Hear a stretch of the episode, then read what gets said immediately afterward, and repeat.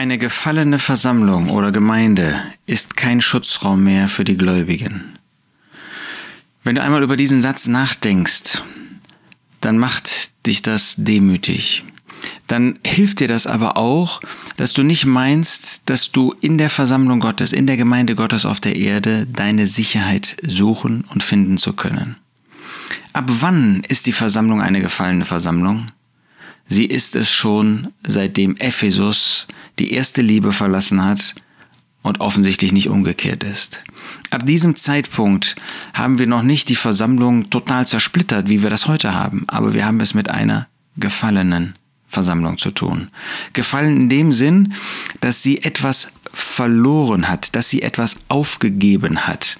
Der Jesus muss zu dieser Versammlung sagen, ich habe gegen dich, dass du deine erste Liebe verlassen hast. Wenn wir in diese Versammlung, in dieses Zusammenkommen damals in Ephesus gegangen wären, wir hätten gesagt, und wir würden auch heute noch sagen, wenn wir das erleben, das ist eine vollkommene Versammlung. Das ist ein, eine Beispielsversammlung. Das ist eine Paradeversammlung. Das, was da los ist, das ist vorbildlich. Da ist geistliche Aktivität da. Da ist Trennung vom Bösen da. Ich kenne deine Werke und deine Arbeit und dein Ausharren und weiß, dass du äh, Böse nicht ertragen kannst. Da war Aktivität da. Da war Leben. Da war wirklich ähm, das Leben pulsierte für den Herrn. Das Leben pulsierte in der Arbeit durch die Werke. Da war auch Ausharren, also nicht nur Werke und Arbeit, sondern da war auch Ausharren, wenn der Widerstand kam, wenn vielleicht die ersten Verfolgungen kamen. Da war Ausharren, war vorhanden. Aber sie haben sich auch dem Bösen entgegengestellt. Sie konnten Böse nicht ertragen. Sie haben solche geprüft, die Apostel, äh, die sich Apostel nannten, aber nicht Apostel waren. Ähm, sie haben getragen um des Namens des Herrn Jesus willen. Da war alles, was man sich vorstellen kann. Auch später nochmal. Ähm, du hast, ähm, das hast du, dass du die Werke der Nikolaiten hassest. Solche, die Gnade und Fleisch miteinander verbunden haben. Vielleicht auch solche, wo schon die ersten Formen des Klerus vorhanden waren. Ja, das, was Pastoren und Gemeindevorsteher Vorsteher und so weiter waren. Alles das, was gerade alttestamentlichen Charakter hatte, ja, wo Gott eben tatsächlich gegeben hatte, eine Priesterklasse, eine Levitenklasse im Vergleich, im Unterschied zu dem Volk. Und das wurde jetzt wieder in das Christentum eingeführt. Und diese Versammlung, die hat das alles nicht nur erkannt, sondern hat sich dagegen gestellt. Also menschlich gesprochen, wenn wir da hinkommen würden heute, würden wir sagen, herausragend, Vorbild, so wollen wir auch sein. Aber dann sagt der Herr Jesus, du hast deine erste Liebe verlassen. Gedenke nun, wovon du gefallen bist. Eine gefallene Versammlung. Und in dem Moment, wo diese Versammlung gefallen ist und nicht Buße tat, und offensichtlich hat sie das nicht getan, ist sie kein Schutzraum mehr für die Gläubigen. Was heißt das? Das heißt, dass du nicht sagen kannst, weil ich in der Versammlung Gottes bin, weil ich die Zusammenkünfte besuche äh, von Gläubigen, deshalb bin ich in Sicherheit, deshalb habe ich einen Schutzraum, wo ich weiß, äh, dass ich bewahrt werde vor, vor falschen Wegen, vor falscher Lehre, vor falschen Einflüssen. Solange die Apostel da waren, das war die Zeit vor Ephesus, solange die Apostel da waren, haben sie diesen Schutzraum sichergestellt. Da gab es auch schon irreführende Lehren. Ja, Paulus muss an die Galater in sehr, sehr scharfer Form schreiben über falsche Lehren, die dort aufkamen. Aber sie haben das korrigiert, sie haben das entlarvt, sie haben das offenbar gemacht.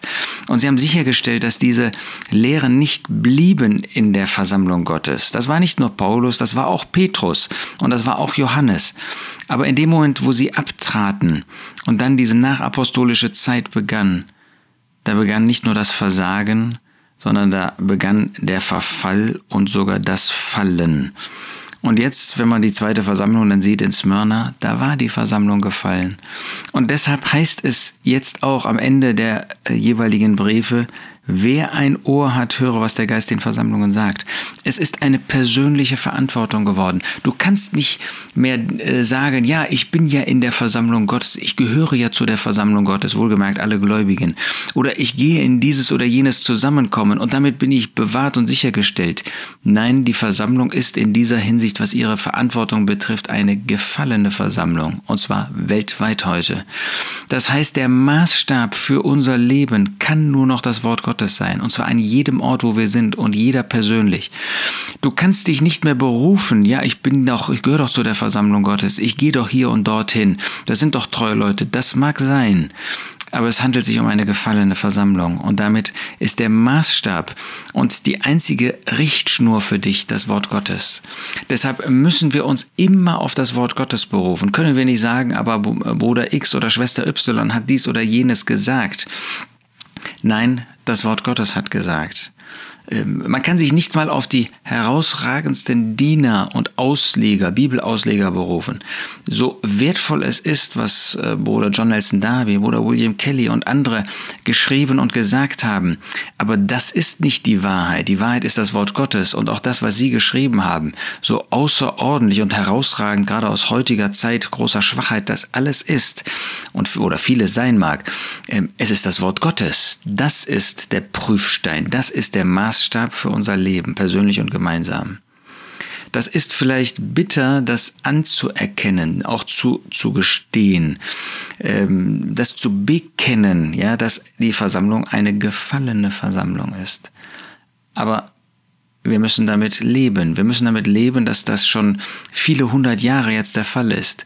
Und dass wir gefordert sind, du und ich, jeder von uns, deshalb alles, was wir sagen und tun, an, am Wort Gottes zu prüfen. Du kannst nochmal dich nicht damit entschuldigen, ja, das ist aber hier bei uns so üblich. Der mag ja eine gute Tradition, eine gute Gewohnheit sein. Aber entscheidend ist, was das Wort Gottes dazu sagt. Wenn Gott, das Wort Gottes nichts dazu sagt, äh, dann kann es gute Gewohnheiten geben. Nichts dagegen. Aber das Wort Gottes ist der Maßstab und darauf kannst du dich berufen und das ist der einzige Schutzraum, den Gott dir gibt. Natürlich, der Herr Jesus äh, ist der verherrlichte Christus, mit dem wir untrennbar verbunden sind. Er hat den Heiligen Geist auf diese Erde gesandt, in die Versammlung Gottes, in dich persönlich, der du an den Herrn Jesus glaubst. Und das ist dann auch für dich Schutzraum, dich auf das Wort Gottes zu beziehen. Durch den Geist Gottes ist es kraftvoll für dich. Kannst du es verstehen, wenn du den Herrn Jesus darum bittest. Und wenn du auf ihn, den verherrlichten Christus, siehst, dann wirst du dieses Wort auch recht verstehen. Aber das ist die Bewahrung für dich. Und natürlich hat Gott uns Gläubige an die Seite gestellt, die uns dabei helfen. Keiner von uns ist in der Lage, das ganze Wort Gottes für sich zu erfassen. Wir brauchen diese Korrektur, diese Ermutigung, diese zusätzlichen Hinweise von den Gläubigen. Aber am Ende ist es das Wort Gottes, das der Maßstab ist und unsere Richtschnur. Wir leben in einer Zeit, wo die Versammlung gefallen ist. Was ist dein Schutzraum? Womit suchst du deine Begründungen? Mit dem, was die Menschen machen, diese Gesellschaft? Das ist die Welt. Mit dem, was die Gläubigen machen? Wir leben alle in einem Niedergang. Mit dem, was Bruder X oder Schwester Y vorleben?